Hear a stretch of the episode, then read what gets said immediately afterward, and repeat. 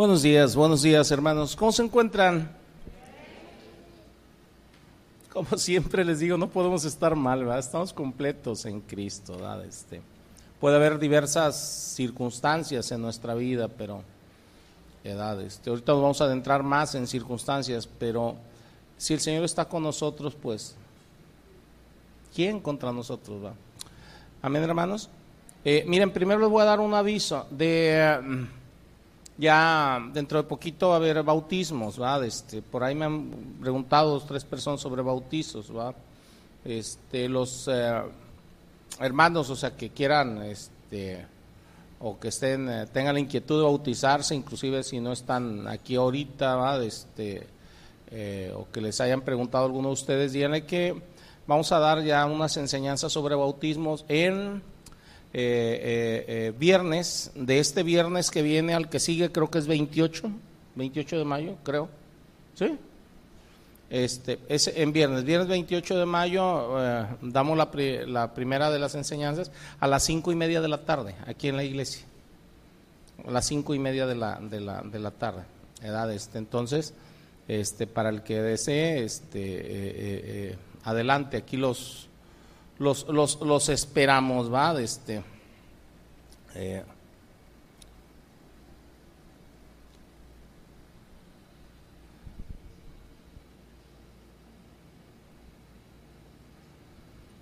la semana pasada, ahorita estamos con la serie, este, el propósito ¿va? de las pruebas ¿va? de nuestra vida, el propósito del sufrimiento, de las pruebas de nuestra vida. Dios siempre tiene un propósito, hermanos, siempre, siempre hay un propósito.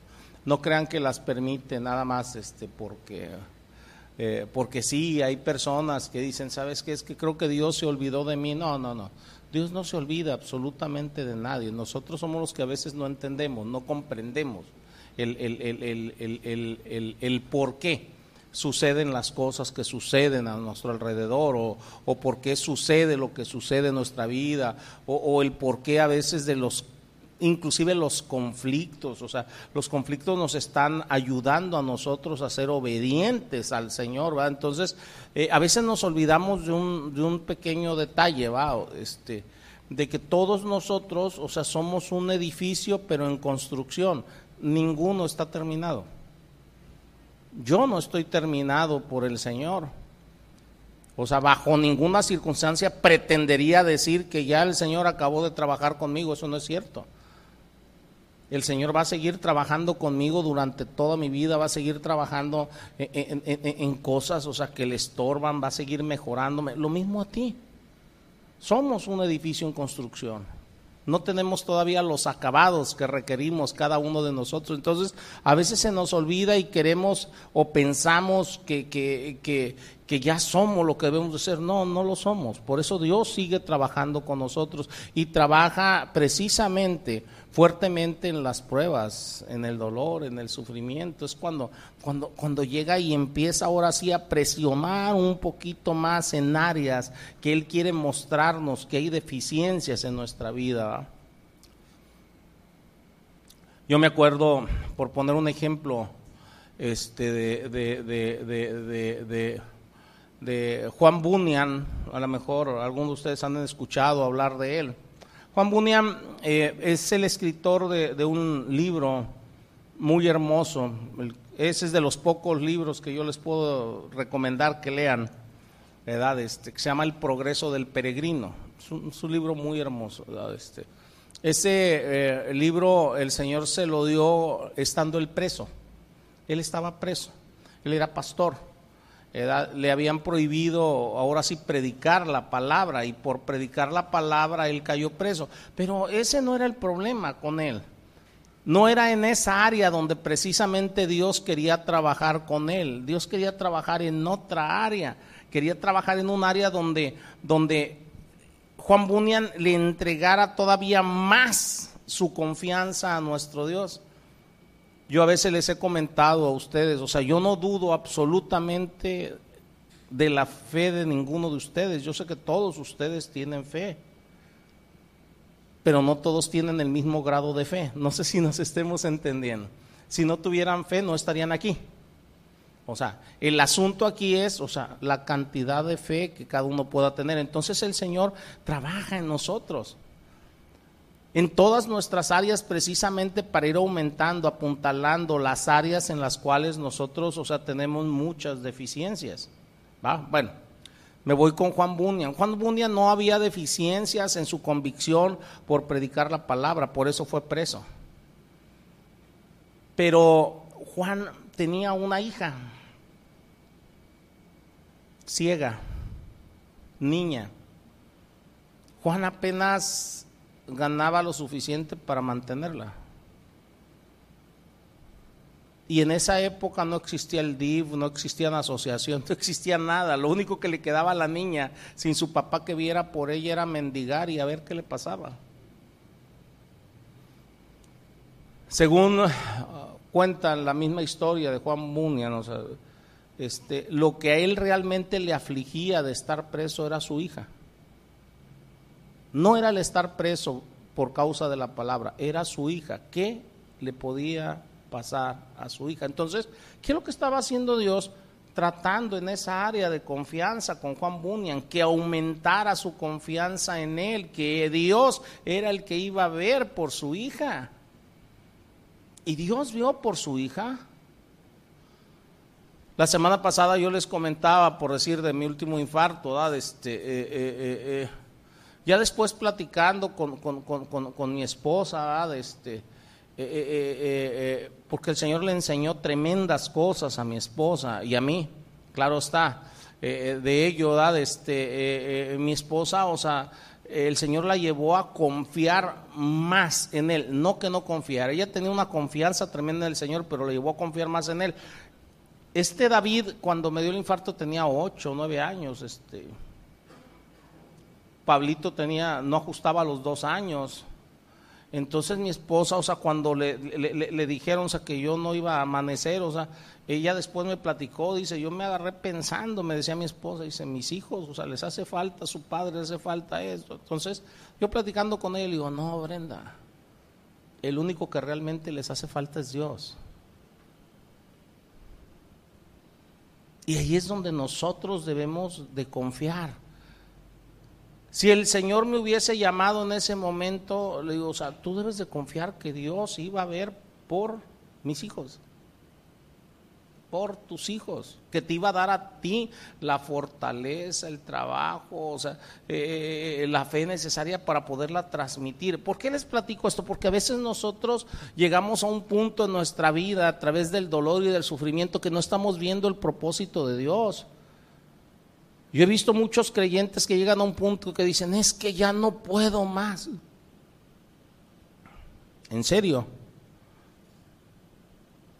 Yo les digo, entonces te estás haciendo mentiroso a Dios. Porque Dios dice claramente en su palabra que Él no nos va a dar algo que no podamos soportar. Todo lo que el Señor te mande, tú lo puedes soportar, si no, Él no te lo mandaría. Pero ¿por qué llegamos a veces a esos puntos de decir es que ya no puedo, esto es inaguantable, esto es intolerable?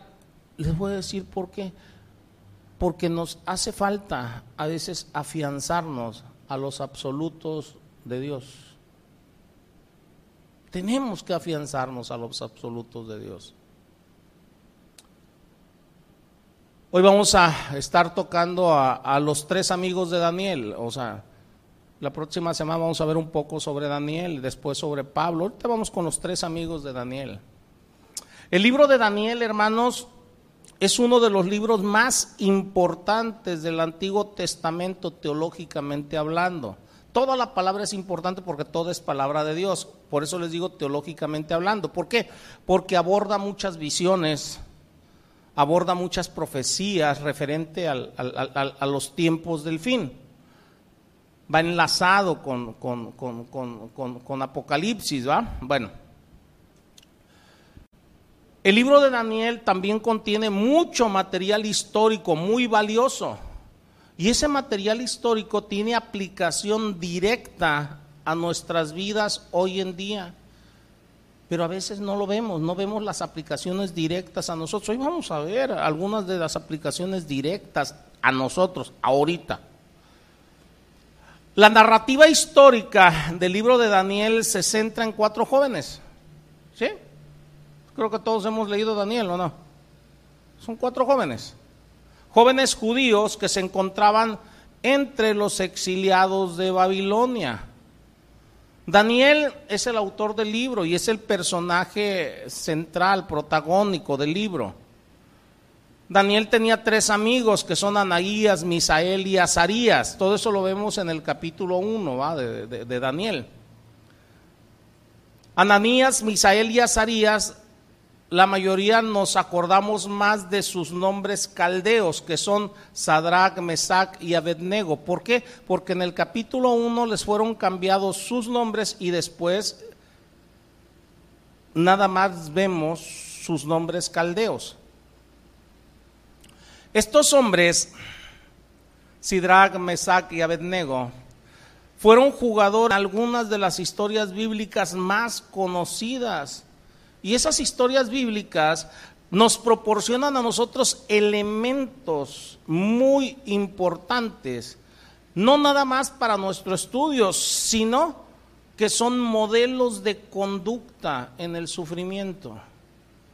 Hay algo muy común entre los cristianos hoy en día, no saben sufrir. Y debemos de aprender a sufrir.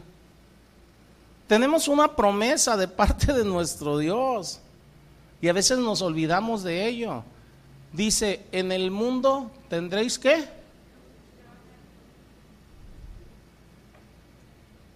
Si algo tenemos garantizado en este mundo son aflicciones. A ver, levante la mano quien no haya sufrido en este mundo. Creo que ninguno se atrevería a levantar la mano, ni siquiera los niños, porque ellos tienen el sufrimiento a su medida, pero tienen su sufrimiento. No sé si nos estemos entendiendo. A lo mejor a ti te pueden parecer cosas triviales por lo que sufre un niño, pero a él, olvídate, o sea, siente que el mundo se le está acabando. Entonces, si nosotros entendiéramos realmente eso, nos prepararíamos para sufrir. A ver, ¿Cómo me dice la palabra que debo reaccionar ante esta situación, ante esta? Son situaciones probables. No son este, cosas que realmente nos puedan pasar a todos. No sé si nos estemos entendiendo, pero a todos nos pueden pasar escenarios probables. Todos los que están casados aquí.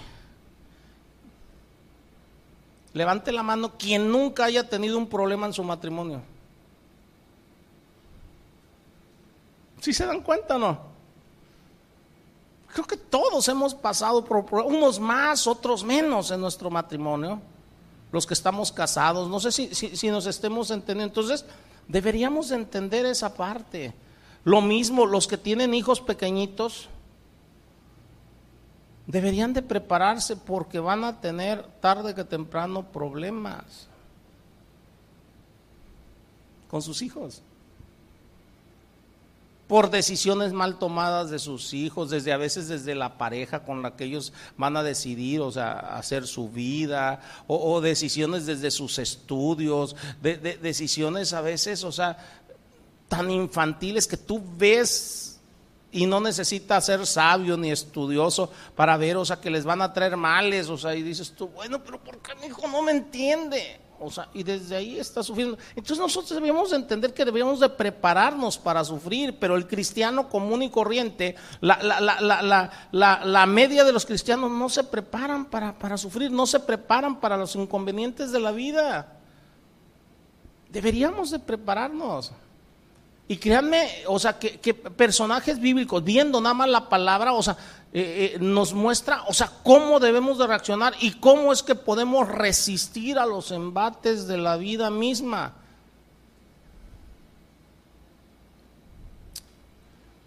Hay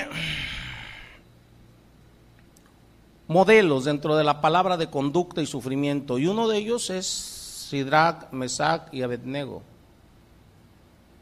Así como vimos la semana pasada a, este, a, Esteban, modelos de conducta. Dios los tiene ahí con un propósito para nosotros. Hay un libro de texto de un naturista muy eminente que describe una planta marina, un alga, que se puede ver en algunas partes del globo terráqueo, o sea, principalmente en las olas, o tantito atrás de donde se rompen las olas hasta donde rompen las olas, o sea, se ve ahí el alga. Los que han ido al, mar, que se han metido y todo, o sea, a lo mejor ven a veces ciertas que ven ahí que parece que están flotando ahí nada más y que ven las olas que vienen, o sea, eh, yo vengo del Pacífico, aquí en el Golfo el oleaje no es muy alto, es un oleaje muy, muy suave, pero en el Pacífico son olas tremendas, dependiendo del lugar donde uno esté. Ahí en, Manzanillo, por ponerles un ejemplo, o sea, cuando está el, bravo, picado, decimos nosotros allá el mar, estamos hablando olas de 3, 4 metros o más. Si hay un ciclón, olas hasta de 7, 8 metros. Que cuando rompen atraviesan carreteras y todo. se pone feo el asunto con las olas. Entonces hay ciertas algas marinas, ciertas plantitas marinas eh, una de ellas es esta de la que le estoy hablando, o sea, que tiene un tallito delgadito, de dos centímetros a dos centímetros y medio de espesor, un tallo muy delgado. Los que han visto plantas acuáticas saben que son muy quebradizas por el agua, son quebradizas. Pero tú ves esas algas en el oleaje y cómo las olas rompen, o sea, impresionantemente, con una fuerza tremenda. Eh, cuando has ido al mar, los que han estado en el mar, o sea, saben perfectamente que una ola, o sea, te tumba, te arrastra, te hace y te deshace a ti. Entonces a un tallito tan delgadito, ¿qué le va a hacer? Pero ese tallito tan delgadito, o sea, en algunos casos crece 40, 50, 60 metros o más. O sea, viene desde el fondo del mar, cerca de donde rompen las, olas, o sea, y va creciendo, va creciendo, va creciendo, como ocupan sol esas algas hasta que el alga está afuera. Pero, pero viene desde abajo, viene desde abajo. Con ese tallito tan delgado, ese tallito está agarrado, está anclado a rocas en el lecho marino. Y ese tallito tan delgado puede resistir todos esos fieros embates de las grandes olas que se estrellan en la orilla del mar. ¿Cuál es la clave de la resistencia de esas algas, de esos tallos? Según los biólogos marinos, a pesar de ser tan frágiles esos tallos, tan frágiles, estamos hablando con un dedo mío, serían tres tallos de esos o cuatro. Dice, según los biólogos marinos, que sobreviven bien entre los elementos de la naturaleza porque están anclados sólidamente a las rocas que están en el fondo del mar. Eso es lo que las hace sobrevivir. Se pueden jalar y todo, pero como están bien anclados resisten, resisten, resisten el rompimiento de las olas. Déjenme decirles una cosa. Resulta sorprendente cómo nosotros, como conjunto de creyentes, podemos soportar tanto dolor, tanta angustia, tanta desesperación, si estamos anclados apropiadamente a la roca que es Cristo.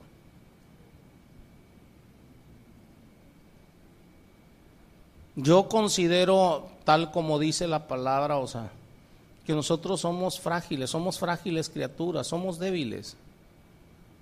La misma palabra, Pablo lo entendió, o sea, este, eh, eh, y, él dice, cuando soy débil, fuerte soy, o sea, cuando no me estoy haciendo el fuerte, cuando, cuando estoy reconociendo mi debilidad. Muchas veces queremos nosotros, o sea, hacernos los fuertes y decir, no, no, no, y tengo mucha fe, y tengo esto, y yo puedo, y yo aguanto, y yo hago. No, hermanos, yo soy débil. Pero mi fortaleza está en Cristo. Así, como ese tallito de esas algas marinas anclado simplemente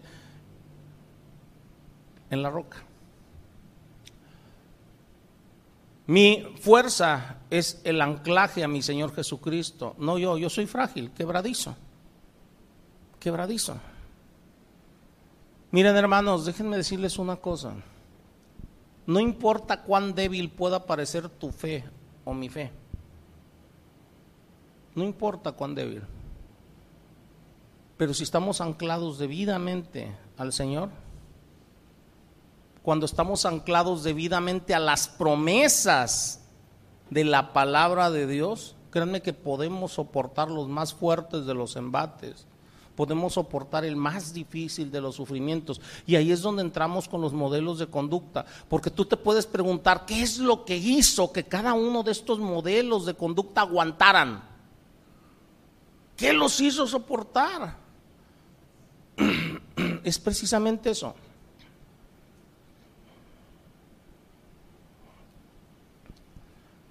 En el caso, hermanos, de Daniel y de sus amigos, podemos ver que aunque sus pies estaban puestos en Babilonia, me detengo aquí sus pies estaban puestos en Babilonia. Hay, hermanos que llegan y me han llegado a mí a decir, es que no puedo, es que yo sí quiero hacer las cosas, pero es que mi familia, es que la escuela, es que mis compañeros, es que el medio donde me desenvuelvo, es que los de mi trabajo. Espera, espera, espera, espera. espera. Tú ponme todos los pretextos que tú quieras. Y la palabra te los va a derribar. Ellos, Daniel y sus amigos, estaban ya en Babilonia. No estaban en Jerusalén. Yo creo que todos han leído sobre los ascetas, ¿va? O sea, gente, o sea, que, que, que, por servir a Dios, según ellos, o sea, se quisieron apartar del mundo y por eso hicieron los monasterios y todo eso en el desierto y todo eso. De nada sirven esos monasterios, porque el pecado va dentro de las personas no es lo que está a tu alrededor, escúchame bien, eres tú. No son tus familiares, ni tus amigos, ni es lo que te pasó, lo que te va a pasar, no, eres tú. Por eso nunca han servido realmente esos lugares, o sea, de retiro para acercarse más a Dios, no te van a acercar más a Dios. Pablo lo dijo de esta manera, pues entonces sería necesario salir de este mundo. Y no es así. No podemos salir de este mundo. Me regreso con Cedrago, Mesaga, Abednego y Daniel. Ellos estaban en Babilonia. Ya no estaban en Israel. Estaban en Babilonia, pero ¿saben una cosa? Sus mentes y sus corazones estaban en el cielo. ¿Dónde los tienes tú? Tus pies pueden estar bien puestos aquí, pero si tienes tu corazón aquí, ¿qué dice la palabra? Donde está tu tesoro, ahí está tu corazón. Aquí la pregunta sería, ¿dónde está tu tesoro? Si tu tesoro está en el cielo, allá vas a tener tu corazón, aunque tus pies estén aquí en este mundo. Y vas a poder aguantar. En el caso de Cedrac, Mesach y Abednego, ellos tenían sus mentes, sus corazones en el cielo. Y por lo tanto, sus mentes y sus corazones estaban dedicados a los absolutos de Dios. ¿Cuáles son los absolutos de Dios? Sus mandamientos. Sus mandamientos son absolutos.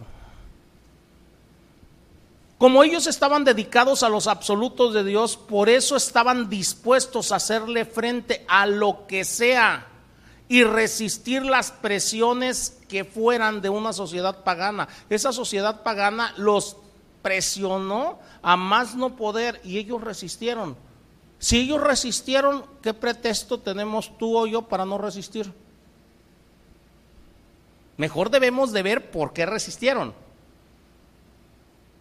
Porque tenemos al mismo Dios, ¿o no? ¿O, será un Dios diferente? ¿O ellos serán mejor que nosotros? No. Simplemente supieron dónde anclarse y cómo anclarse. Nuestra vida cristiana, hermanos,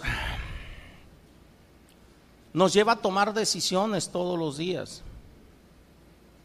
Y esas decisiones deben de estar basadas en la palabra de Dios.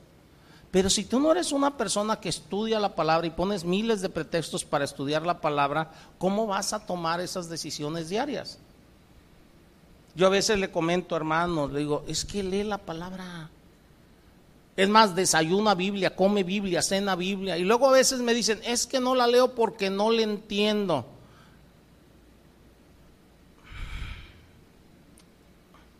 ¿No le entiendes a qué? a los absolutos de Dios, a los mandatos de Dios, o a lo que tú quieres entender. Es que yo quiero saber quién es la bestia, tú. La única bestia que ves a ti que no quiere leer la palabra.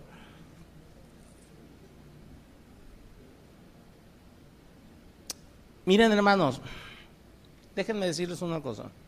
A estas alturas nunca me he puesto a contar, he, hecho un aproximado nada más de cuántas veces he leído la Biblia desde que el Señor me llamó para seguirle. O sea, completita desde Génesis Apocalipsis, yo creo que sí rebaso ya como mínimo las 200 veces que he leído la Biblia completa. Los que la han leído más de una vez, que creo que de aquí deben de ser ya buen puño, ¿va? me van a entender lo que les voy a decir. Tú vas entendiendo de la Biblia lo que vas necesitando. La primera vez que la lees, el Señor te empieza a mostrar los absolutos más visibles, los mandamientos más visibles. Entonces ahí es donde le pregunto a los hermanos, a ver, ¿qué no entiendes de no robarás? Me estoy yendo desde lo más esencial, ¿sí? ¿Qué no entiendes de no cometerás adulterio? ¿Qué no entiendes de eso? A ver, ¿qué no entiendes? ¿El no o el adulterio? Entonces, ¿es entendible o no? Lo que voy necesitando es lo que voy a ir entendiendo porque el Espíritu Santo es el que se encarga de irme explicando, pero lo que necesito, no lo que quiero. Si tú te agarras la primera vez que lees la Biblia y dices, a ver, ¿qué simboliza la estatua? ¿Y cuáles son los reinos? ¿Y cuáles son los cuernos? Eso no lo necesitas en ese momento. En el momento que lo necesites, el Señor te lo revela. primero el Señor empieza a tratar con nosotros. Los que han leído más de una vez la Biblia se van a dar cuenta de esto que les voy a decir. La primera vez que la leíste el Señor te permitió entender muchas cosas. La segunda vez, luego llegan y me dicen hermanos, ay hermano, ¿qué cree? ¿Qué? Fíjese, yo ya había pasado por esta parte de la Biblia y, y como que como si fuera la primera vez que la leo, como que si nunca hubiera pasado. Mire, encontré esto. ¿Sí les ha pasado o no? ¿Por qué? Porque en ese momento es cuando lo necesitaste. El Señor te va a ir dando lo que necesitas de acuerdo a tu edad espiritual. Al bebé le va a dar lo que el bebé puede soportar. Al niño le va a dar lo que el niño puede soportar, al adolescente le va a dar lo que el adolescente puede soportar y así sucesivamente. Estoy hablando de edades espirituales, no de edades físicas. ¿Sí nos estamos entendiendo o no? Pero el ser humano empieza a poner miles de pretextos. No, es que no estudio por esto, no leo por esto, es que no tengo tiempo. Es que, ah, ok, mi pregunta es, entonces, ¿cómo te vas a anclar a las verdades de Dios? ¿Cómo vas a resistir? ¿Cómo vas a aguantar? ¿Sabes qué? No vas a poder. Y por eso es que muchos cristianos caen una vez, caen otra vez, caen otra vez, caen otra vez, o ponen miles de pretextos. Ahorita me van a entender más con esto de miles de pretextos. Si me voy a considerar Misak y Abednego, ellos estaban dedicados en su corazón, en su mente a los absolutos de Dios. ¿Por qué? Porque eran personas que se entregaron a ellos. Y en esos absolutos de Dios, ellos empezaron a trazar líneas. Líneas que dicen, no voy a pasar esta línea, pase lo que pase, suceda lo que suceda. ¿Por qué? Porque he creído en mi Dios y mi Dios me dice, no hagas esto, no hagas esto, no hagas esto. Y eso les permitió estar en una sociedad pagana que estaba completamente en su contra y resistir todas esas presiones. Hoy en día yo entiendo, los jóvenes tienen muchas presiones en la escuela, ustedes tienen muchas presiones en los trabajos, tienen muchas presiones en el matrimonio, tienen presiones de sus familiares, de sus amigos, de sus parientes, pero no van a poder resistir si no aprendemos a estar anclados en la palabra de Dios, entregándonos a los absolutos de Dios. Entonces me regreso. Nuestra vida diaria como cristianos es una lucha. Una lucha en la cual tenemos que estar tomando decisiones a diario, a diario, a diario. Las decisiones tenemos que tomarlas en base a la palabra de Dios. La palabra de Dios es la que me va a ir indicando qué es lo que es esencial y qué no. Así de sencillo. Ayer platicaba con los hermanos que están en el, en el instituto les hacía simplemente un comparativo, o sea, platicábamos lo que es el amor otra vez, ¿va? O sea, platicábamos, o sea, cómo a veces llegan y dicen, es que aquí no hay amor, ¿ah? Le decía, son niños, estamos platicando de la madurez, ¿sí, hermana? de la madurez, de la madurez espiritual. Entonces, un niño es inmaduro, ¿sí o no?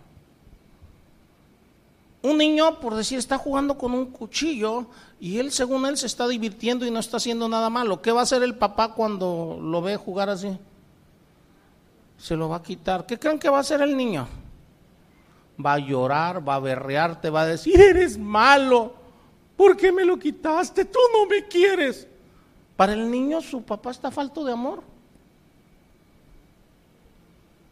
¿Si se dan cuenta o no? Entonces yo les platicaba a los hermanos, o sea, en base a lo que me va marcando Primera de Corintios 13, o sea, lo que es el amor, ¿sí o no?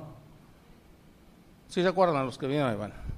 les decía, supongamos que un hermano se va de aquí y dice, me voy porque aquí no hay amor. Ok, perfecto. Yo no puedo someterme al chantaje. Si yo estoy agarrado, anclado a la palabra de Dios, eso me va a impedir someterme al chantaje. ¿Qué dice la palabra sobre el amor? El amor es sufrido, es benigno, no tiene envidia, no guarda rencor, todo lo cree, todo lo espera, todo lo soporta. ¿Sí dice eso o no? Ok. Yo les he dicho un montón de veces y lo he demostrado. Si alguien se va, o sea, no hay problema. Nunca ando con las mafufadas de que te va a caer la maldición de tu tan No, no, no, no. No. Pero si regresa les digo, no les digo nada. ¿Por qué? Porque el amor no guarda rencor. Si yo estoy anclado, o sea, entre otras cosas, todo lo cree, todo lo espera, todo lo soporta. ¿Sí me entienden? Mientras una persona esté vive, dice la palabra, más vale, o sea, este, eh, perro vivo que león muerto, etcétera, etcétera, etcétera, etcétera. No sé si nos estemos entendiendo. Está tú como con tus hijos. Tus hijos cometen a veces errores tremendos y ¿qué estás esperando tú? Simplemente que se arrepientan. No estás buscando despedazarlos.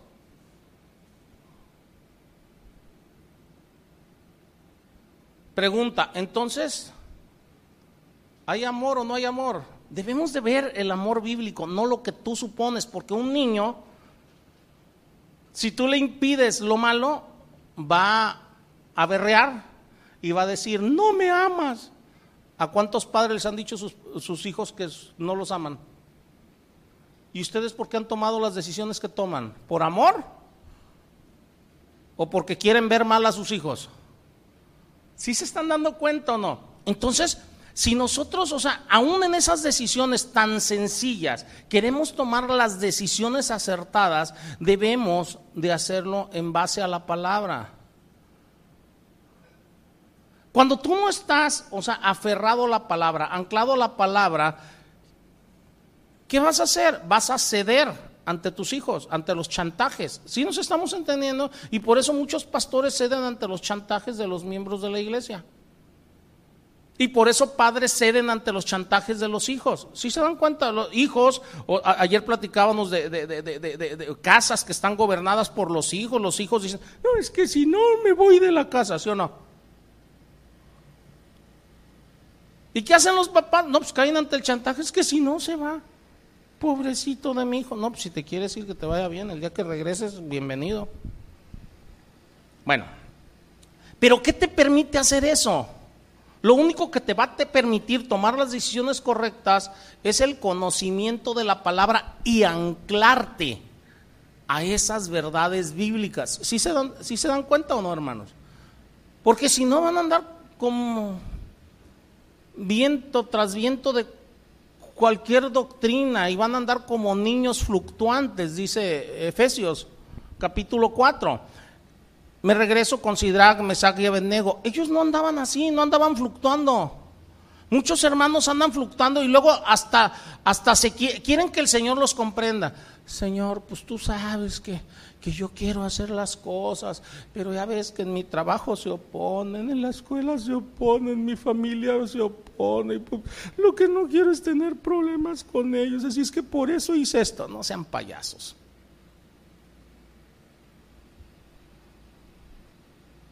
A mí me han dicho, a mí me han dicho, pastor, usted sabe que lo he intentado. Le digo, no lo intentes, hazlo. Y eso en muchas cosas, si nos estamos entendiendo, o sea, por poner un ejemplo, ha habido hermanos o hermanas que me dicen, es que usted sabe que he intentado amar a mi esposa, no lo intentes, hazlo.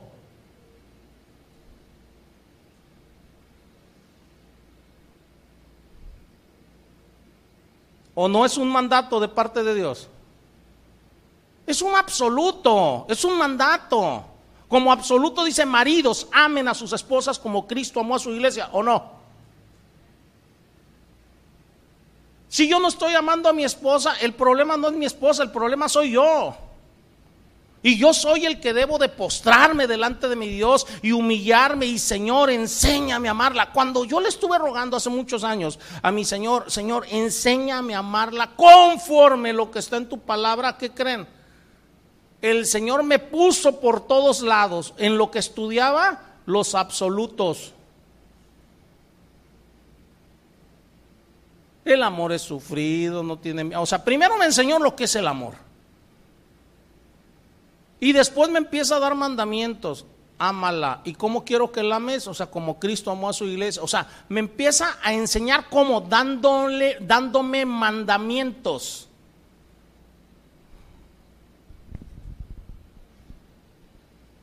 Hay hermanos, o sea, que no quieren pasar por el, por el proceso, no quieren humillarse delante de Dios, o sea, y cuando le dicen, enséñame, y el Señor les enseña, eh, quieren atravesar todas las líneas que Dios les está poniendo. Seguimos. Necesitamos aprender a tomar decisiones basadas exclusivamente en la palabra de Dios y para eso necesitamos estudiar la palabra de Dios a diario, a diario, a diario, porque a diario tomamos decisiones. Y tú no sabes en qué momento te van a llegar decisiones, o sea, que van a ir más allá en tu vida. Necesitamos llegar, hermanos, a un lugar donde podamos, hace rato se los dije y se lo voy a recalcar, trazar una línea de convicción en base a los mandamientos y determinar en nuestro corazón no atravesar esa línea. Les voy a poner un ejemplo, ya que toqué el ejemplo de los matrimonios. Una línea en el matrimonio. ¿Qué me dice la palabra? Dios aborrece el repudio. Lo que Dios unió no lo separa el hombre. El único causal de divorcio es el adulterio. ¿Sí o no? ¿Sí o no han leído todos o no? Ok. ¿Cuál es la línea? La línea que el Señor trazó en mi mente y en mi corazón. Bajo ninguna circunstancia yo me voy a apartar de mi esposa.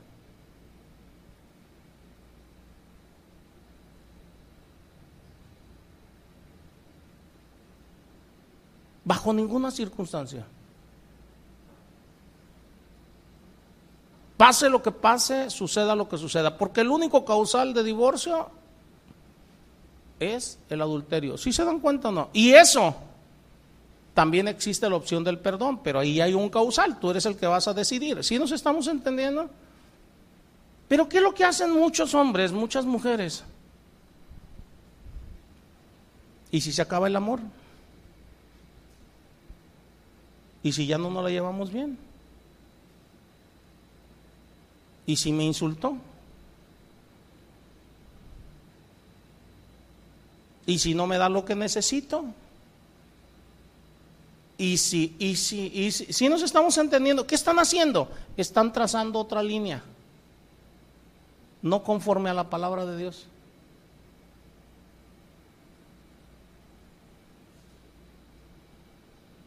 No sé si nos estamos entendiendo.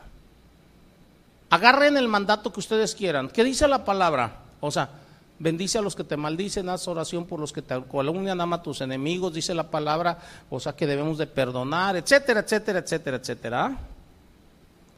Pero nosotros luego empezamos a trazar otra línea. No, esto que me hicieron es imperdonable. ¿Qué dice la palabra? Que todo pecado puede ser perdonado aún de parte de Dios. Lo único, te da nada más una excepción, menos la blasfemia en contra del Espíritu Santo, ¿o no? Entonces todo lo que te hayan hecho puede ser perdonado, porque tú no eres el Espíritu Santo para que blasfemen contra ti.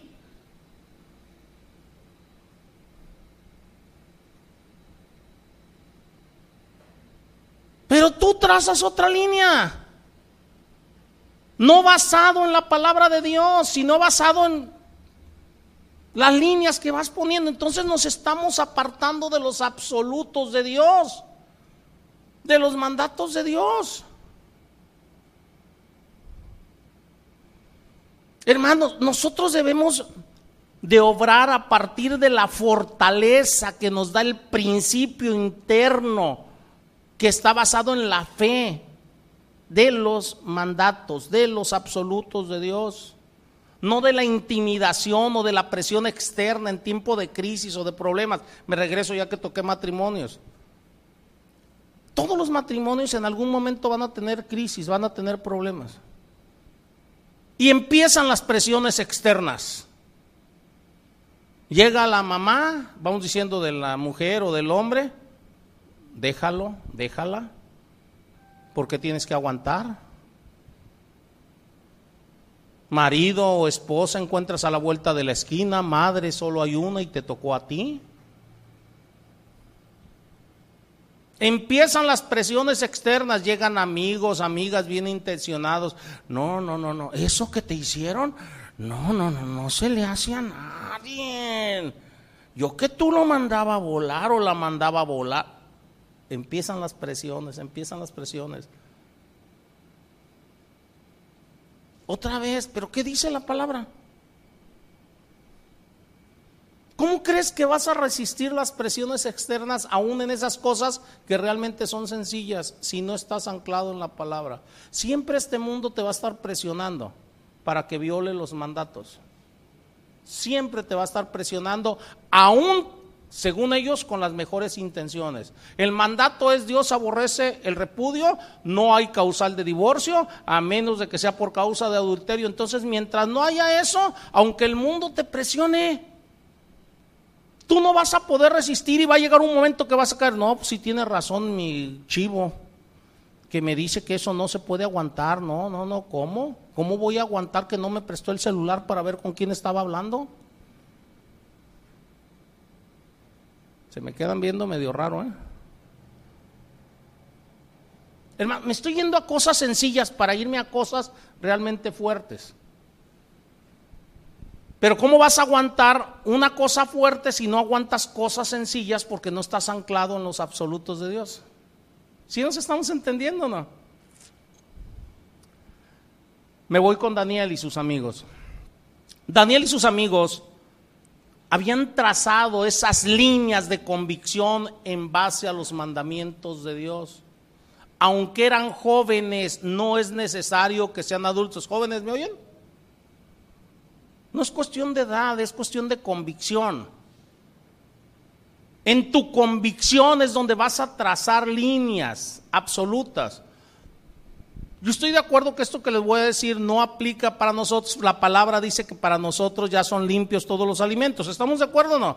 Pero para ellos había alimentos puros e impuros y la palabra les prohibía comer cosas sacrificadas a los ídolos y les prohibía comer, o sea, cierta clase de alimentos. Si hablamos de carne, decía, mira, o sea, si, rumía y tiene la pezuña hendida, puedes comerlo, pero si nada más rumía o rumea o nada más tiene la pezuña hendida, no puedes. Si hablamos de, de, animales acuáticos, ¿va? o sea, si tiene aleta y escama, lo puedes consumir, etcétera, etcétera, etcétera. Ellos trazaron líneas de esos absolutos. Le dicen a, Daniel, a Sidrach, me saben, no, no, no, es que ustedes, o sea, van a comer de la mesa del rey. Y ellos sabían lo que eso suponía. Sabían que eso era violar las leyes de Dios. Como les dije hace rato, bien pudieron haber dicho, no, pues, Señor, tú sabes, pero pues somos esclavos aquí, nos trajeron, o sea, este, presos, y si queremos salvar nuestra vida y eso, pues tenemos que hacerlo. Tú sabes que te queremos, Señor.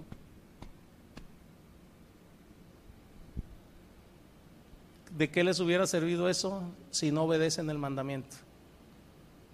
¿De qué te sirven a ti tus buenas intenciones sin obedecer los mandamientos? ¿Qué acaso no dice la palabra que debemos de ser hacedores de la palabra, no oidores olvidadizos de ella?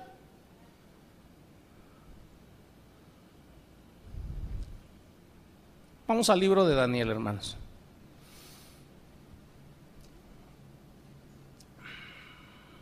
Daniel 1, versículo 8.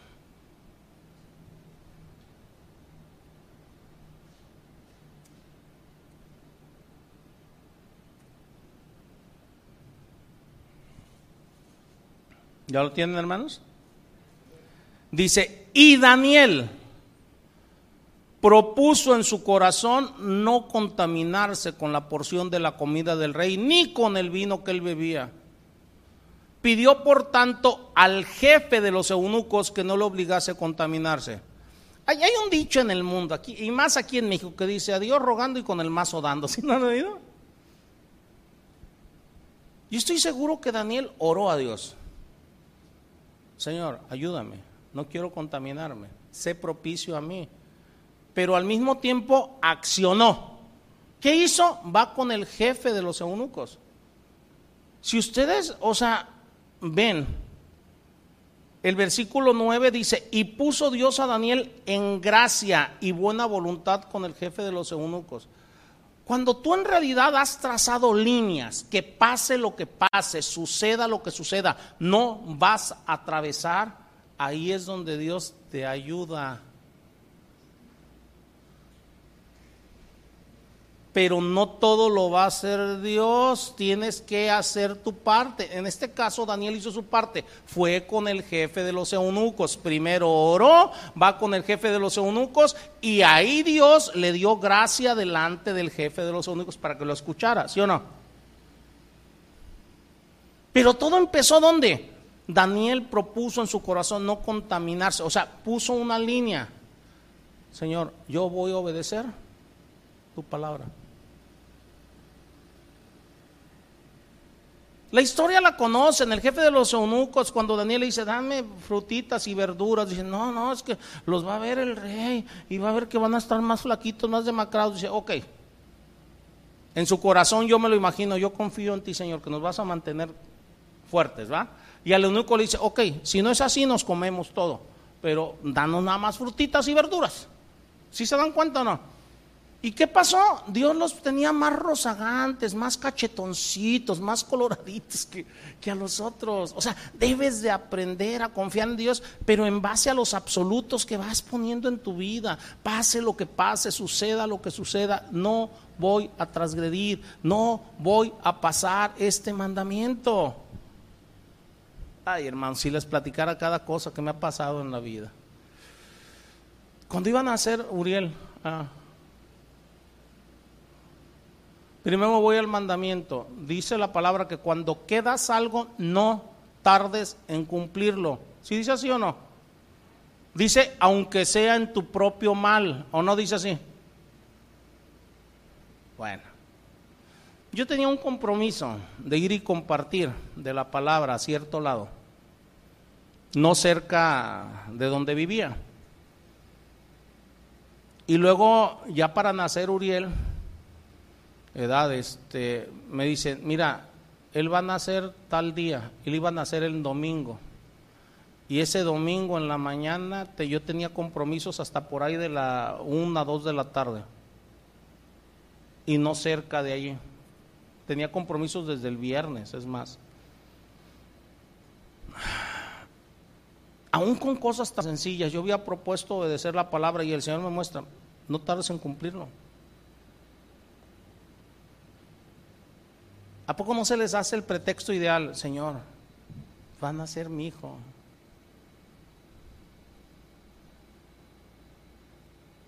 Ahí les va más. Mi esposa no tenía ni un solo familiar en Colima.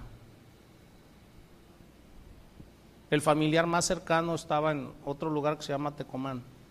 No había nadie que pudiera ayudarla así de confianza.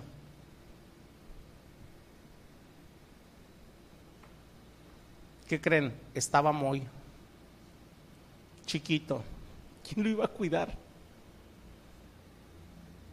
O sea, tenía todo en contra yo. Señor, ayúdame, porque quiero guardar tu palabra. Platiqué con vecina, una vecina, y me dice, no, no te preocupes, yo me encargo. Y si se encargó una vecina. No éramos así de, mucha amistad, así como hasta ahorita no somos de mucha amistad con, personas del, mundo, sí nos estamos entendiendo. y yo tuve que, irme y cumplir lo que tenía que hacer. Cuando regresé, me vine ahora sí, en cuanto terminé mi compromiso, o sea, como unas cuatro horas de distancia de donde nació Uriel, y en cuanto llegué, tenía como una hora que había nacido mi hijo llegué haciendo oración por él y todo, pero otra vez, ¿hasta dónde estás dispuesto tú a llegar por cumplir los mandatos de Dios? Pretextos siempre va a haber y el enemigo te va a poner muchos pretextos y muchas cosas que para ti van a ser válidas con tal de que no guardes los mandamientos, de que violes los mandamientos. Dios siempre tiene un propósito con las pruebas, quiere hacerte crecer, quiere llevarte a otro nivel en las cosas. Daniel y sus amigos determinaron aquí no vacilar cuando se tratase de los absolutos de Dios, esos absolutos que están en los mandamientos de Dios. Y esa decisión que creen los ancló a Dios. Mi Señor es la roca. En Él está mi confianza. Y eso les permitió resistir todas las tormentas, todas las tormentas, porque esa era una llovizna. La siguiente tormenta, esa estuvo fuerte. Creo que todos la conocen, ¿va? Pero me voy a ir un poquito más con la historia. El exilio babilónico comenzó cerca del año 606 antes de Cristo. Daniel y sus amigos se encontraban entre el primer grupo de judíos deportados a Babilonia después de la invasión inicial de Nabucodonosor a Judá. Tomaron a este primer grupo conjuntamente con muchos otros de los mejores jóvenes de Judá. Los tomaron como rehenes, ¿qué creen? Para entrenarlos en la cultura caldea Lo que querían era ser líderes entre los cautivos judíos. ¿Para qué? Para que esos líderes judíos fueran los que después lideraran al mismo pueblo de Israel, para que el pueblo de Israel no se rebelara. Por eso los estaban ahora sí adoctrinando en la cultura caldea, desde su alimentación, desde sus dioses, desde, o sea, para que el día de mañana no se rebelaran. Si ustedes se fijan, eso es algo muy común en los gobiernos. ¿eh? Hay gobiernos que llegan y te quieren adoctrinar. Te quieren cambiar inclusive hasta los héroes patrios y te quieren cambiar la... O sea, te empiezan a adoctrinar, adoctrinar, adoctrinar. Si eso suena muy parecido ahorita con la realidad, es pura coincidencia. Al que entendió, entendió. Siempre, siempre, siempre son ese tipo de adoctrinamientos, o sea, pensados a futuro, a futuro. Estos hombres, estos jóvenes, se elegían en base a habilidad física, intelectual, modales. Simplemente, repito, querían preparar futuros líderes, porque si eran de la misma raza, si eran del mismo lugar y todos los demás no se iban a revelar entre ellos. Querían redefinirlos con su identidad, querían reorientarlos en su estilo de vida. Hermano, ¿no se han dado cuenta que como cristianos siempre, siempre el mundo quiere volverte a meter? O sea, el Señor viene y te enseña cosas y el mundo quiere reorientarte otra vez al estilo de vida del mundo. Y por eso después andan metiendo la iglesia al mundo y con el pretexto para alcanzar a los inalcanzados. Así no los vas a alcanzar. Y si acaso, según tú los alcanzase, lo único que van a hacer son falsos, falsos creyentes, falsos cristianos, que no van a soportar ni siquiera una llovizna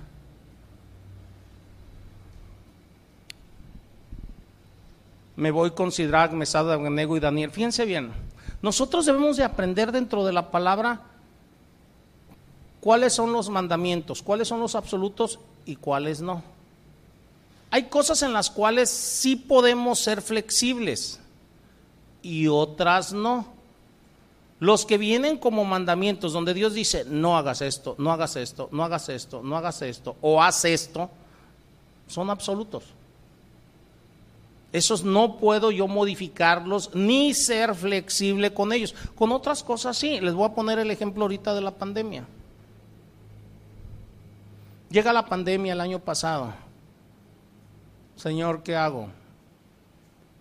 Más clavados a la escritura, cosas que ya estaban en mi mente, en mi corazón, pero necesitaba los absolutos para anclarme y, saber que estaba tomando buenas decisiones referente a la pandemia.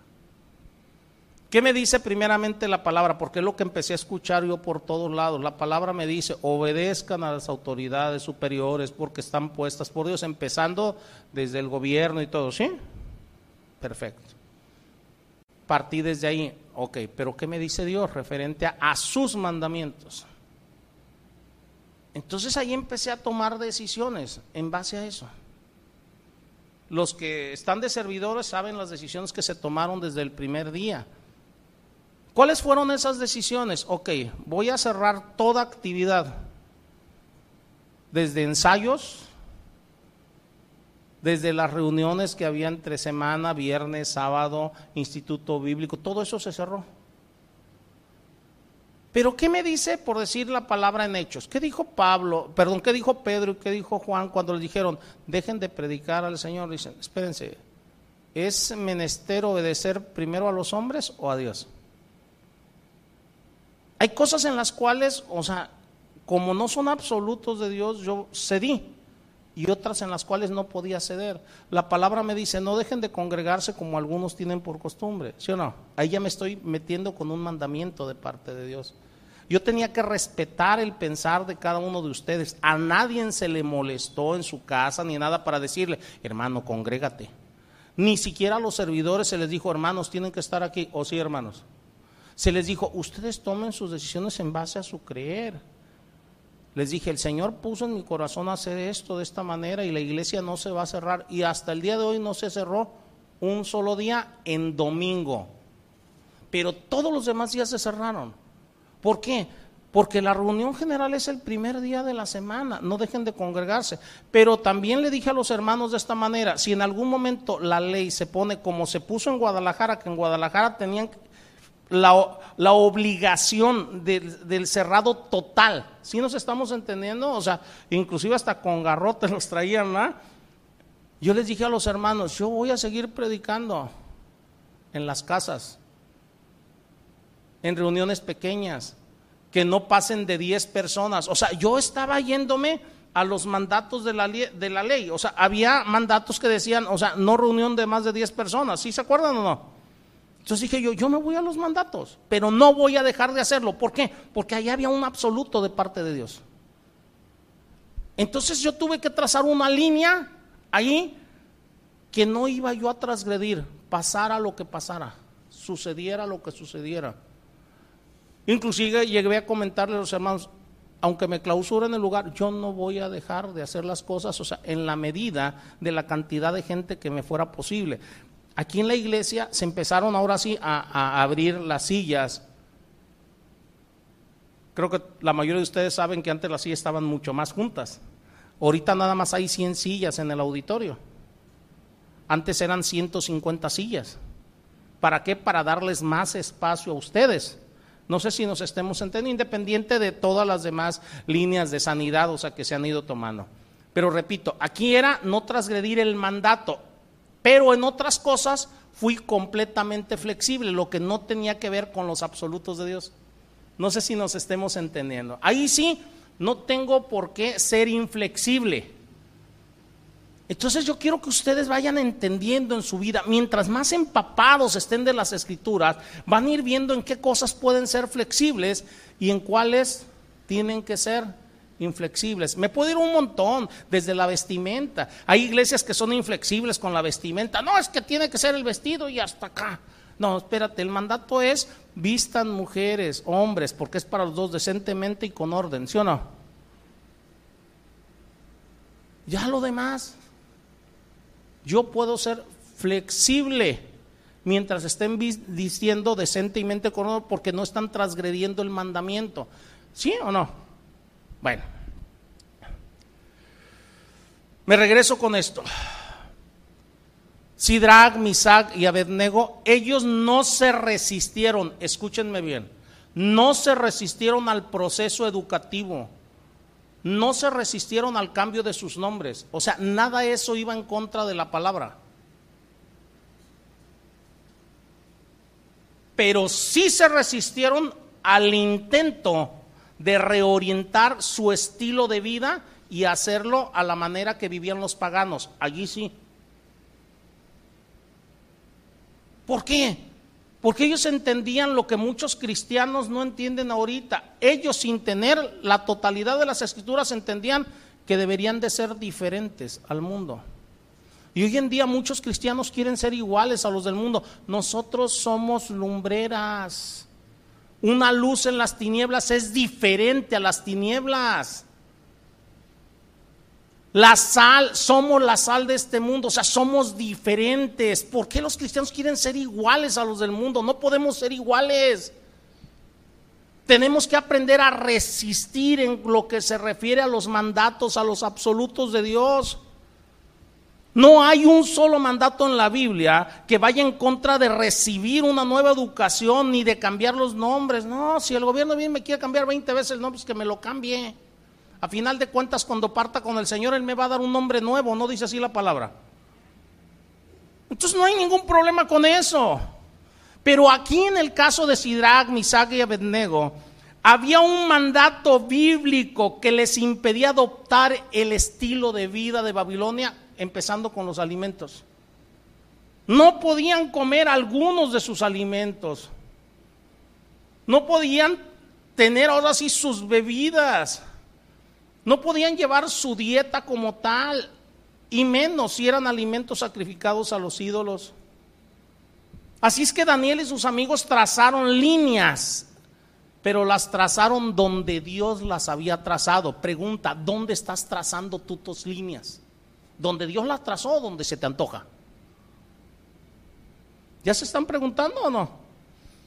Véanlo en sus vidas. ¿Dónde estás trazando, ¿dónde estás trazando tus líneas con tus hijos? ¿Bíblicamente? ¿O hay de acuerdo a cómo van saliendo las cosas? Ellos conocían con precisión la frontera más allá de la cual no podían pasar. Mientras más conozcas tú las escrituras, vas a conocer con mayor precisión hasta dónde puedes llegar y a dónde no puedes ir. No sé si nos estemos entendiendo. A mí, en lo personal, en algunos casos han dicho, no, es que el pastor es inflexible. No, espérate, es que necesitas ver el mandamiento. Si el mandamiento no permite pasar, yo no voy a pasar. Prefiero que me digan inflexible a no ser obediente delante de mi Dios. ¿Sí se dan cuenta o no? En algunos casos. Pero donde pueda pasar que no se esté violando un mandamiento, por mí no hay ningún problema. No hay ningún problema. Daniel y sus amigos, por comportarse en consecuencia, y aún así, hermanos, eh, con gentileza, de acuerdo a sus convicciones, se ganaron en gran medida el favor y el respeto de Nabucodonosor. Fíjense, Proverbios 22, dice, el que ama la limpieza de corazón por la gracia de sus labios tendrá la amistad del rey. Si se fijan, o sea, Dios hizo que hallaran gracia delante de Nabucodonosor. Nabucodonosor vio que había un espíritu superior en ellos y los llegó a poner en posiciones del gobierno. A veces le decimos al Señor, Señor, o sea, dame esto, dame aquello, espérate, espérate, o sea, ¿y tú qué tan obediente eres? Si eres obediente, créeme que el Señor te va a dar y te va a poner donde Él te necesita. Pero aún con Nabucodonosor esa amistad se volvió corta por un tiempo. Viene Daniel 3, vamos a Daniel 3. Y aquí están los tres amigos de Daniel con un dilema muy desesperante, ¿va? ¿Por qué digo muy desesperante? Viene aquí una crisis de carácter, ahí sí, muy dura. Les dije hace rato, lo de Daniel 1 eran unas gotitas de lluvia. En Daniel 3 viene una tormenta. Pregunta, ¿cómo vas a aguantar una tormenta si no aguantas unas gotitas? Mientras no aprendas a poner límites conforme a la palabra, no vas a poder aguantar más. Debemos de aprender a sufrir. Y por eso muchos cristianos cuando les lleva un golpe duro se desmoronan. Pero se desmoronan completamente, se desinflan. Miren, Daniel, en Daniel 3, miren, en Daniel 3 el asunto es la idolatría. ¿Sí lo han leído? Ahorita me voy nada más a dos, tres versículos, porque si no se nos van a hacer las 3 de la tarde, por si ya es la 1.50. No se crean, hermanos, es la 1.10. Ya se me quedaron viendo algunos como diciendo, ay, pastor, no, no estoy jugando. En Daniel 3 el asunto, hermanos, es la idolatría. Nosotros debemos de aprender a darle a nuestro Dios el primer lugar en la adoración. Nada puede interponerse entre Dios y nosotros. Hay diferentes mandatos dentro de la palabra que no podemos adorar absolutamente nada ni nadie que no sea nuestro Dios. En Éxodo 20, del 2 al 6, dice, no te harás imagen alguna de lo que está en el cielo abajo, en la tierra, ni abajo de la tierra, no te postrarás a ellas, ni, ni las honrarás, ni las adorarás, ¿sí o no? Porque Dios es un Dios celoso. Luego en, en, en Deuteronomio 4, del 15 al 19, aquí te dice, no te harás imagen de hombre, ni de mujer, ni nada. O sea, son mandamientos referentes a la idolatría. Todos estos mandamientos, Daniel, Sidrach, Misac y Abednego los conocían, la ley ya estaba. En Daniel capítulo 2, del 31 al 35, nada más les voy a dar y les voy a decir de qué se trata para no irnos ahorita todos los versículos. Nabucodonosor soñó con una estatua grande, impresionante, cabeza de oro macizo, cuerpo de plata, bronce, hierro, barro, y quedó tan cautivado por esa imagen que lo estaba representando a él mismo, según el versículo 38 de Daniel 2, que él encargó edificar su propia estatua de oro macizo. Ahí sí, vamos Daniel 3, versículo 1. ¿Sí? ¿Ya lo tienen? Dice aquí, el rey Nabucodonosor hizo una estatua de oro cuya altura de 60 codos y su anchura de 6 codos, la levantó en el campo de Dura en la provincia de Babilonia. Fíjense. Y mandó mandó, envió el rey Nabucodonosor a que se reuniesen los sátrapas, los magistrados y capitanes, oidores, tesoreros, consejeros, jueces y todos los gobernadores de las provincias para que viniesen a la dedicación de la estatua que el rey había levantado. Y acuérdense, o sea, llega un momento que, que, que, que Nabucodonosor dice, ok, el que no se postre, cuando oigan la música, ¿va? El flautín y todo. O sea, cuando oigan la música y sepan que viene eh, la estatua, el que no se postre delante de ella, cuello, lo vamos a meter a un horno, a que muera quemado. La historia la saben. Todo este proyecto era para el interés propio de Nabucodonosor. Esta gigantesca imagen lo representaba a él y a su monarquía. Miren, no se los iba a decir, pero se los voy a decir. Sencillamente estaba haciendo Nabucodonosor lo que hacen todos los hombres que no conocen a Dios. Cualquier hombre que no conoce a Dios busca adorarse a sí mismo como si fuera un Dios. Dice un dicho por ahí, el poder corrompe. ¿Sí lo han oído o no? Ok. Una de las cosas en las cuales yo no creo bajo ninguna circunstancia es en los políticos. Por eso no me meto por ningún lado. Si nos estamos entendiendo, yo creo en mi Dios. Edad, este, ¿por qué? Dieron, oye, pero es que yo lo conocí a este político y era buena persona y era buena gente y ayudaba a la gente y cuando llegó al poder, no hombre, se volvió otra cosa. Ok, se los acabo de decir, el poder corrompe. La corrupción va ligada al poder. No va ligada a una clase o a unas personas, va ligada al poder. Ahora ahí les va. El poder absoluto, ¿qué creen? Corrompe absolutamente. Ustedes pueden ver a lo largo de la historia todos los gobernantes a lo largo de la historia, mientras más poder tuvieron, llegó un momento que se corrompieron más. Véanlo desde Rusia, la antigua URSS con el Premier, véanlo desde Venezuela, véanlo con Cuba, véanlo por donde ustedes quieran. Y todos ellos tienen, un, o sea, a lo largo de la historia, un común denominador. Llega un momento que por donde quiera andan poniendo su imagen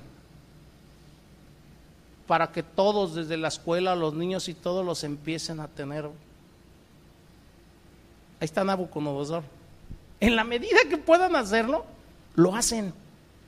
Lo hacen. Y eso es en todos. ¿Por qué? Porque el poder absoluto corrompe absolutamente. En el caso de Nabucodonosor, él tenía un poder absoluto. Dios así se lo había dado sobre todos los reinos conocidos y todo. Entonces, Él levanta esa gigantesca imagen que lo representaba a Él y su monarquía. Sencillamente estaba tratando de hacer lo que cualquier hombre que no conoce a Dios va a hacer con poder. Créame que no es juzgar a ningún hombre, un hombre sin Dios, o sea, va a hacer eso. Así de sencillo. Y en este caso Nabucodonosor exigía que todos sus súbditos le hicieran una reverencia y los súbditos lo hacían, ¿qué creen? Excepto estos tres hombres, Sidrach, Misac y Abednego. Aquí viene lo triste. Todos. De Daniel no me habla. Yo estoy seguro que Daniel no lo hizo. Quién sabe dónde andaba Daniel. Pero judíos que fueron traídos cautivos de la misma manera que fueron traídos Sidrach, Misag y Abednego, se postraban ante la imagen. Así como hoy en día muchos cristianos ceden ante las presiones del mundo. Llámese a un mandato, a otro, a otro. Y les repito lo que les he estado diciendo desde que empezó esta enseñanza. Y, luego quieren que Dios los comprenda. Tú me comprendes, Señor. Tuve que hacer esto por esto. Tuve que mentir por, por esto. Porque es una mentirita piadosa. no, hermanos. No es así. Aprendamos a trazar líneas, líneas que no vamos a traspasar. ¿Por qué? Porque están basados en los absolutos de Dios, en los mandatos de Dios. Muchos, muchísimos que fueron ahora sí llevados cautivos se postraban. Los únicos tres que dice la palabra que no se postraban eran estos tres. ¿Eso significa que todos los demás se postraban o no? No era que eran los únicos tres judíos allí, todos los demás se postraban. En el versículo 6 del capítulo 3 dice, cualquiera que no se postre y adore, inmediatamente será echado dentro de un horno de fuego ardiendo. Si no aprendes a poner líneas que no traspases en los mandamientos sencillos, en las cosas sencillas de la vida, ¿qué va a pasar cuando llegue lo fuerte? Luego hay muchos hermanos, yo he escuchado, oye, es que fulano, mangano caminaban bien, hacían bien las cosas y mira, ya se apartaron de Dios, ¿ya han visto eso? ¿Lo han escuchado? Simplemente, o sea, nunca trazaron líneas en los absolutos de Dios. Querían que Dios les acomodase su vida como ellos querían, pero no es así. Dios es un Dios soberano. A veces hace las cosas que le pides, a veces no pero siempre va a ser lo mejor para ti, para mí. Supongamos que estás enfermo. Tú le puedes rogar y decirle, sáname Señor. A la mejor te sana, a la mejor no, pero de lo que yo estoy seguro es que Él va a hacer lo mejor para ti. A lo mejor lo mejor es que todavía permanezcas un tiempecito más enfermo. Porque Dios está tratando otras cosas contigo. No sé si nos estemos entendiendo. Lo que sí les puedo decir es que Él nunca va a hacer algo para tu mal. Y si yo sé que no hay nada que Él vaya a hacer para mi mal, entonces debo de ver, Señor, muéstrame, ¿qué es lo que quieres que aprenda? ¿Qué es lo que quieras que haga? O sea, ayúdame a responder adecuadamente conforme a tu palabra. Estos tres amigos, Sidrach, Misach y Abednego, o sea, hacen un acto de convicción tan sublime tan sublime, hermanos, o sea, que, yo me quedo así y ha sido una inspiración en el Señor para mí, para muchas cosas de las que he tratado de, hacer a lo largo de, mi vida, ¿va? Miren, si ustedes, ustedes nada más imagínense a Sidrag y a, Misak y a Abednego, yo me puedo imaginar primero una fiera oposición de parte de, la clase um, política de aquel entonces. A ver, ¿por qué pone estos extranjeros a servir aquí? ¿Por qué? O sea, el rey, o tiene esa confianza. Después, una persecución adicional de parte de todos los caldeos. A ver, si todos nos postramos, ¿por qué ustedes no? ¿Por qué ustedes no? Miren, vean las cosas, simplemente por si ustedes ven la iglesia establecida, empezando desde la católica, o sea, viene la cuaresma, a ver, ¿tú por qué comes carne? O sea, empieza la presión la presión, la presión. Si nos estamos entendiendo, aún en las cosas más sencillas y se van, van subiendo de tono. Gente por decir, si hablamos de, de eh, y la iglesia establecida, no, no, no. Si tú te cambias, o sea, de, religión, si te vuelves cristiano, sabes que olvídate de nosotros. Empieza la presión, empieza la presión. Aquí tenían ellos ya la presión de, de todo Babilonia. A ver, si todos nos postramos ante la imagen porque es el mandato del rey, ¿por qué ustedes tres no? Primero la presión de la clase política, luego la presión de todos a su alrededor, de todos, de todos. Hermanos, y la presión seguía subiendo, seguía subiendo. ¿Por qué les digo seguía subiendo? van y los acusan delante del rey. Espérate, o sea, esos que tú pusiste, esos en los cuales tú tuviste confianza, no se postran delante de la imagen que tú mandaste. No se postran. Les dice en el versículo 12 a Nabucodonosor, vean el versículo 12, dice, hay unos varones judíos los cuales pusiste sobre los negocios de la provincia de Babilonia Sadrach, Mesach y Abednego, estos varones, oh rey, no te respetan, no adoran tus dioses, ni adoran la estatua de oro que tú has levantado. ¿Sí se están dando cuenta o no? O sea, las acusaciones siguen, la presión sigue, o sea, todo sigue, pero va en aumento, en aumento. Al oír esta acusación, el rey Nabucodonosor entró en un ataque de ira. Sigan leyendo para abajo, después lo leen en su casa si quieren. ¿Y qué hizo? Ordena que le traigan a los tres y les dice, a ver, a ver, a ver, si ustedes no se postran ante la imagen, a ver qué Dios los va a librar de mi mano. A ver qué Dios va a poder, o salvarlos. Miren, como si estos hombres no se estuvieran enfrentando ya suficiente presión, porque tú puedes decir, no, es que ya he aguantado mucho, no, no sabes lo que puedes aguantar si estás anclado al Señor, pero también no sabes a la altura, a la gloria que Dios puede darte si eres obediente a su palabra. Muchos quisiéramos, y yo he escuchado a muchos, Señor, o sea, ponme en una posición como pusiste, o sea, en el gobierno a Sidrac, Misac, a Abednego, a Daniel, a todos ellos, o sea, ayúdame a estar en una posición donde pueda ayudar a los demás sé fiel como ellos y vas a ver que para Dios no hay nada imposible y te puede poner de esa manera como también puso a José, al que llamamos el soñador, ¿sí o no? El problema es que nosotros no estamos buscando ser fieles como ellos, no estamos viéndolos como modelos de conducta, queremos la posición que Dios les dio, en vez de parecernos a ellos en nuestra fidelidad a nuestro Dios. ¿Sí nos estamos entendiendo o no? Nabucodonosor se llena de ira. Ordena que le traigan a los tres, ¿va? Ordena inclusive que calienten el horno dos veces más. Quería forzarlos, primero intimidando, a ver, caliéntenmelo dos veces más, a ver que Dios los va a, a librar de mi mano, ¿va? Hermanos, siempre el enemigo va a querer intimidarte por medio de la familia, por medio del trabajo, por, por, por, medio de tus amigos, por medio, por todos lados. Mientras tú no estés firmemente anclado a la palabra de Dios, y para eso necesitas ser un hombre, una mujer de oración, de estudio a la palabra, no vas a poder resistir. Puede llegar el pastor de tu iglesia donde estás y decirte, hermano, haga esto. Espérate, o sea, tú no puedes ceder a la presión del pastor. Si tú cedes, es porque la palabra de Dios te dice hazlo. No porque te lo esté diciendo una persona. ¿Sí nos estamos entendiendo o no? Porque a veces las presiones vienen desde los líderes de las iglesias.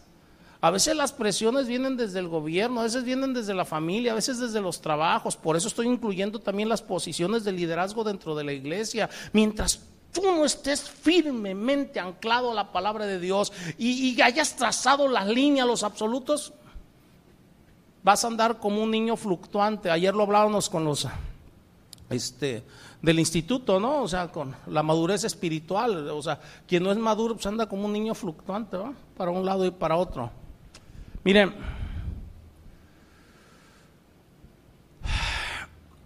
Sidrag, Misac y Abednego lo que demostraron fue compostura, serenidad, fortaleza. ¿En dónde estaba basado eso? En saber que estaban haciendo lo correcto. No dudaron en ningún momento de que estaban haciendo lo correcto. Yo veo a muchos cristianos que a pesar de conocer los mandamientos, inclusive a mí me han preguntado, oiga pastor, ¿estaré haciendo lo correcto o no? Siempre les digo, ¿qué te dice la Biblia? No, pues me dice esto. Pues, ahí tú ves si estás haciendo lo correcto no o no. O sea, primero debes de conocer la palabra. ¿La conoces?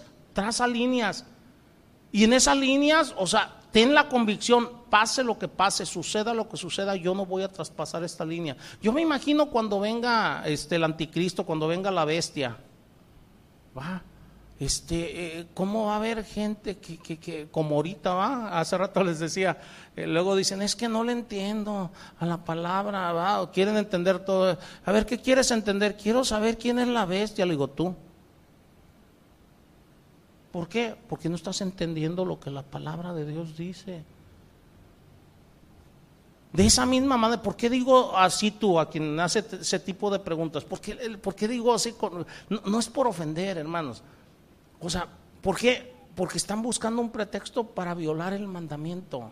Están viendo de dónde agarrarse para no guardar el mandamiento. Y yo me imagino a muchos en aquel día diciendo, Señor, tú sabes, tú sabes que mi niño ocupaba leche que si no le daba de comer iba a morir de hambre. Acuérdense que dice la palabra hablando de la bestia, que el que no se ha marcado en la mano en la frente no va a poder comprar ni vender, ¿sí o no? Señor, tú me comprendes que tuve que hacerlo. Hermanos, la palabra me dice que debemos de ser hacedores de la palabra. ¿Cómo podemos soportar cosas que van a venir fuertemente o cómo le podemos enseñar a nuestros hijos que soporten? Porque a lo mejor ni tú ni yo lo vivimos, pero a lo mejor lo viven nuestros hijos.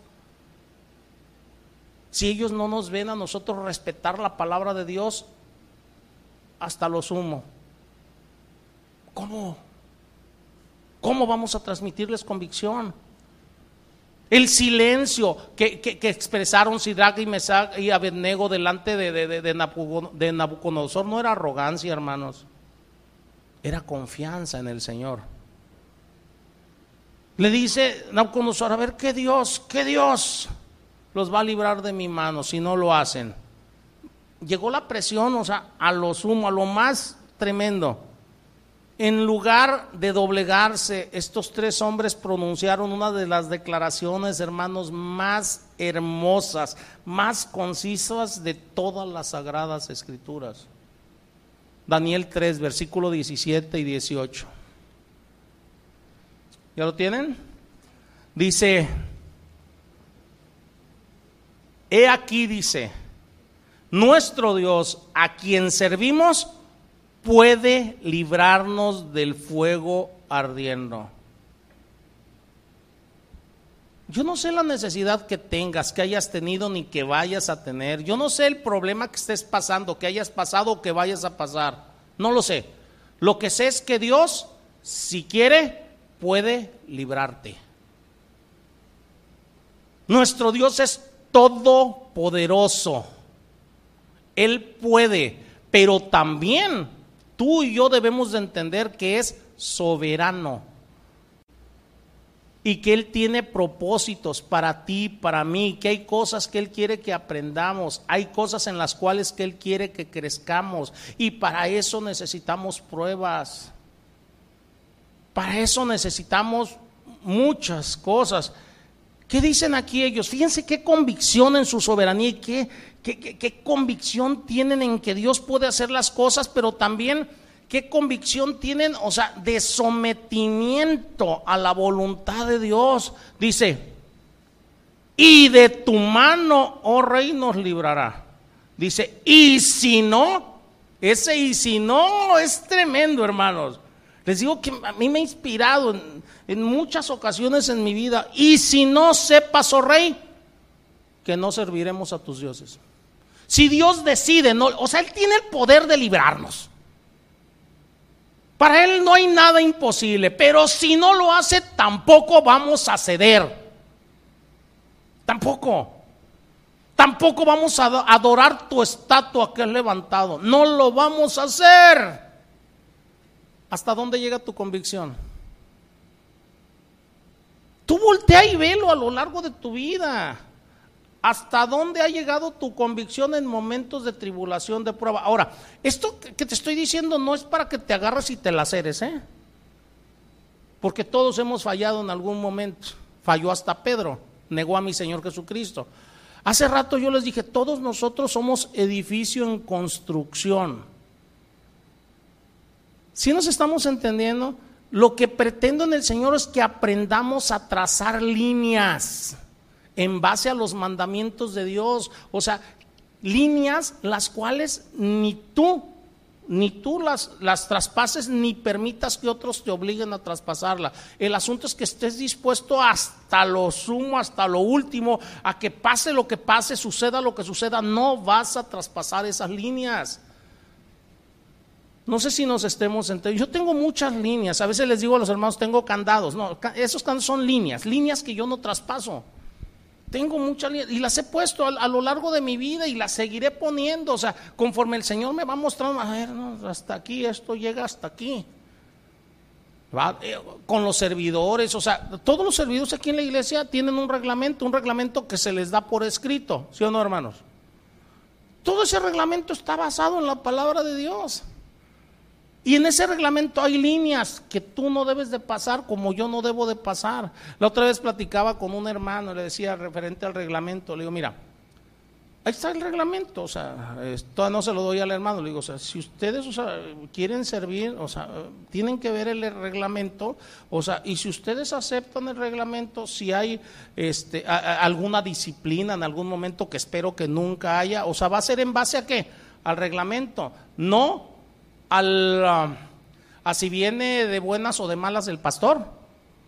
No sé si nos estemos entendiendo. O sea, si hay una violación al reglamento, pues puede haber una sensación, una, una, una, sanción conforme al reglamento, no conforme a si alguien viene de buenas o de malas, ¿o no? Bueno, nuestro Dios por eso nos deja leyes, para no estar basados ahora sí en las altas y bajas de una persona, ¿va? Entonces, y si no, rey, tampoco serviremos. Otra vez, ¿qué tan fuertes están tus convicciones basadas en la palabra?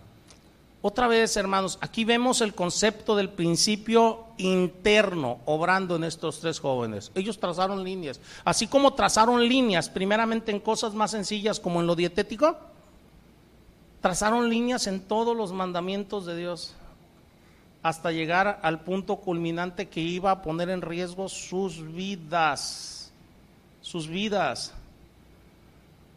Esto, cuando tienes esas líneas, cuando aprendes a, estar buscando en el Señor, que el Señor te dé fortaleza, fidelidad, un santo temor a Dios, o sea, cuando tienes ese santo temor a Dios, o sea, te, te permite resistir la presión.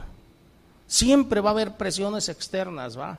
Y, eso mismo te va a decir, adelante, sigue a las cosas de Dios, porque a la larga, ¿qué importa?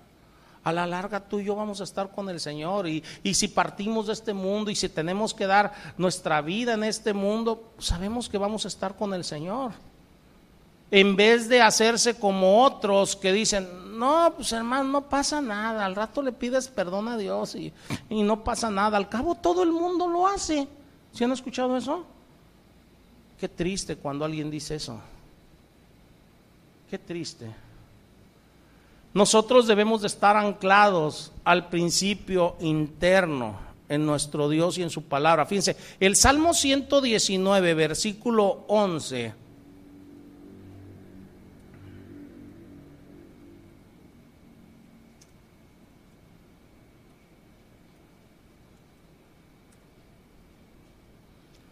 Nos dice, en mi corazón he guardado tus dichos para no pecar contra ti. Debemos de guardar los mandamientos de Dios. Debemos de trazar esas líneas que no vamos a traspasar bajo ninguna circunstancia. No hay ninguna excepción para traspasar los mandamientos de Dios. A mí me pueden decir algunos, no, al cabo yo ya no vivo bajo la ley, sino bajo la gracia. Hermanos, no estamos hablando de salvación. Dios a ti y a mí nos salvó no por algo que hayamos hecho. Pero nosotros si obedecemos la palabra de Dios es porque somos salvos, no para ser salvos. Entonces no somos salvos por obras. Si fuera por obras, ninguno de los que estamos aquí estaríamos aquí, ninguno, ni tú, ni yo, ni nadie sería salvo. ¿O quién cree que ha hecho obras para ser salvo? No, si nosotros obramos, obedecemos, es porque ya somos salvos. No sé si nos estemos entendiendo. Si obedecemos la palabra y por algo están los mandamientos ahí, es para obedecerlos, o sea, es para agradar a nuestro Dios, nunca para ser salvos. La salvación es por gracia. Digo, se las paso al costo por si alguno le cruza eso. Fíjense bien lo que dice Job. Job 13, versículo 15. Ya vamos por el final, hermanos.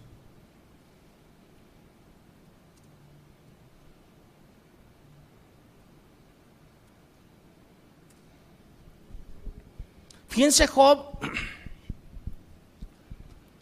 para este capítulo 13, Job estaba en pleno apogeo de sus pruebas, ¿sí o no? Ya había perdido esposa, hijos, hijas, propiedades, estaba enfermo, sus amigos estaban ahí acusándolo. ¿ah? Estaba en pleno apogeo de sus pruebas. ¿Y qué dice Job? He aquí, aunque él me matare, en él esperaré. Aunque Dios me matare, sigo esperando en él. Yo me imagino a, a, a Sidrach, Mesach igual. Aunque Dios permitiera que muriéramos en este horno, seguimos esperando en Él. Porque sabemos que Él tiene un buen plan para nosotros. Sabemos que esto es bueno.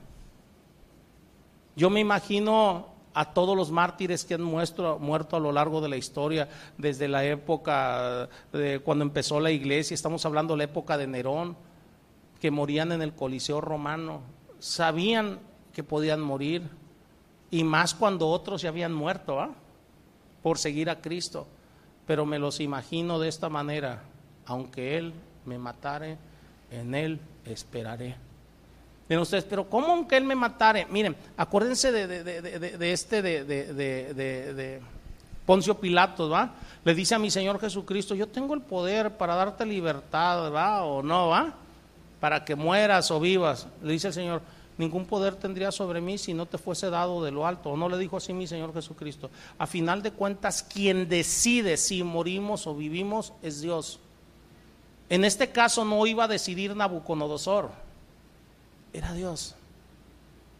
Quien va a decidir sobre ti, sobre mí, es Dios, no las demás personas. Y eso debemos de aprenderlo. Por eso dice, dice Job, aunque Él me matare, en Él sigo esperando. Sigo esperando.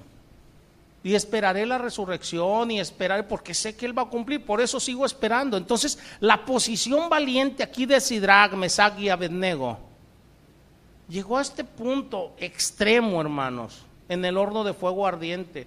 Para Nabucodonosor pudiera ser una resistencia testaruda. Hay gente que te va a decir a ti, no seas necio. Pero no es resistencia testaruda es obediencia absoluta. Así de sencillo. Ellos sabían que Dios los podía librar y si no los libraba tampoco iban a ceder a las pretensiones de Nabucodonosor. La historia, hermanos, la conocen. Los que los llevaban para arrojarlos al horno murieron instantáneamente, las llamas los alcanzaron. Imagínense cómo estaba el horno. Leanle y verán los arrojan al horno y ellos andaban caminando allá adentro. O sea, lo que quiero que vean, en ningún momento ellos desistieron, porque los arrojaron. Ahora, esto me hace entender que Dios nunca llega tarde. Tú puedes decir, no, es que ya no hay solución para mi problema o el de mis hijos o para mi matrimonio. No, no, no. Dios nunca, nunca llega tarde. Aquí llegó Dios en el momento que ya habían sido arrojados. ¿Sí se dan cuenta o no? Los cubrió desde que iban cayendo.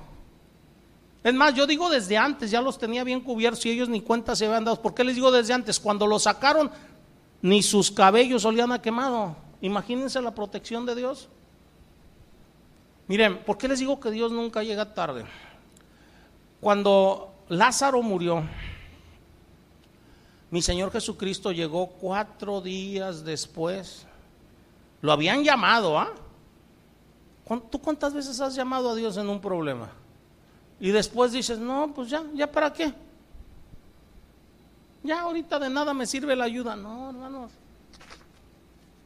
La ayuda de Dios nunca llega tarde. Llega en el momento justo. Primero se lo encuentra a Marta, y dice, ay Señor, cuando llegó cuatro días después, o sea, Casi le está diciendo, si hubieras venido cuando te hablamos, ¿va? Si hubieras estado aquí. No te preocupes, Marta. María le dice, ay Señor, si hubieras estado aquí. Pues no te he dicho que yo soy la resurrección y la vida, el que cree en mí no morirá. Y aunque esté muerto, vivirá, ¿sí o no? Ellas no podían entender el alcance de las palabras de mi Señor Jesucristo. Tenía cuatro días de muerto. Llega donde estaba el sepulcro. A ver, quiten la piedra. Señor Giede tiene cuatro días, no seas así. ¿Para qué nos atormentas con el olorcito? Quiten la piedra. Para todos los que estaban ahí, empezando por María y por Marta, el Señor había llegado tarde. Hermanos, nunca llega tarde. Yo no sé por los problemas que pases, por lo que vayas a pasar. Yo no sé hasta dónde llegue a veces en, algún, en alguna prueba tu, tu grado de frustración de decir, pero es que Señor no llega la ayuda. No sé. Pero nunca llega tarde. Por eso debemos estudiar todas estas historias nos dan firmeza, nos ayudan. ¿Veis que no se estaban quemando cuando vio que Nabucodonosor que los que los había aventado murieron instantáneamente? Dice, bueno, espérense, espérense. ¿Por qué hay cuatro? ¿Que no eran tres? Y al ver que se andaban paseando ahí adentro del horno, como si anduvieran paseándote en la playa, dice, a ver, sáquenlos sáquenlos.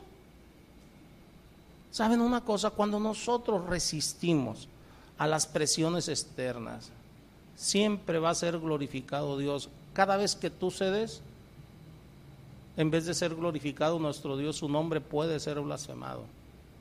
El enemigo siempre va a buscar presionarte para que cedas. Siempre va a buscar presionarte.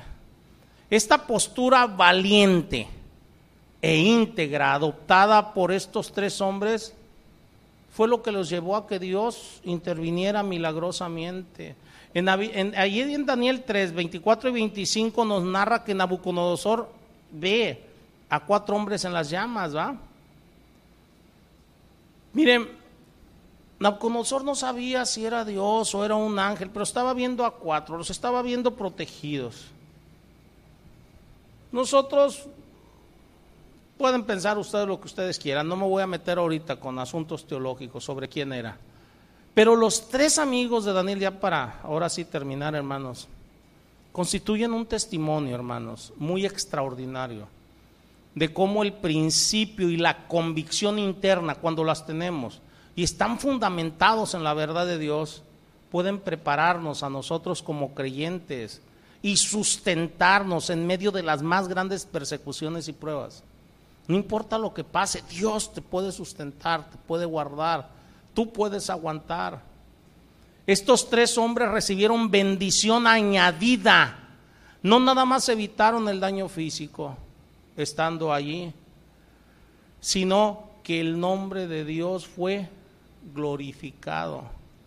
Ese testimonio tan inusual de Sidrag, Misag y Abednego fue un testimonio muy poderoso que aún el pagano Nabucodonosor le dio gloria a Dios. Nabucodonosor dice, bendito sea el Dios de ellos, de Sadrach, Mesach y Abednego.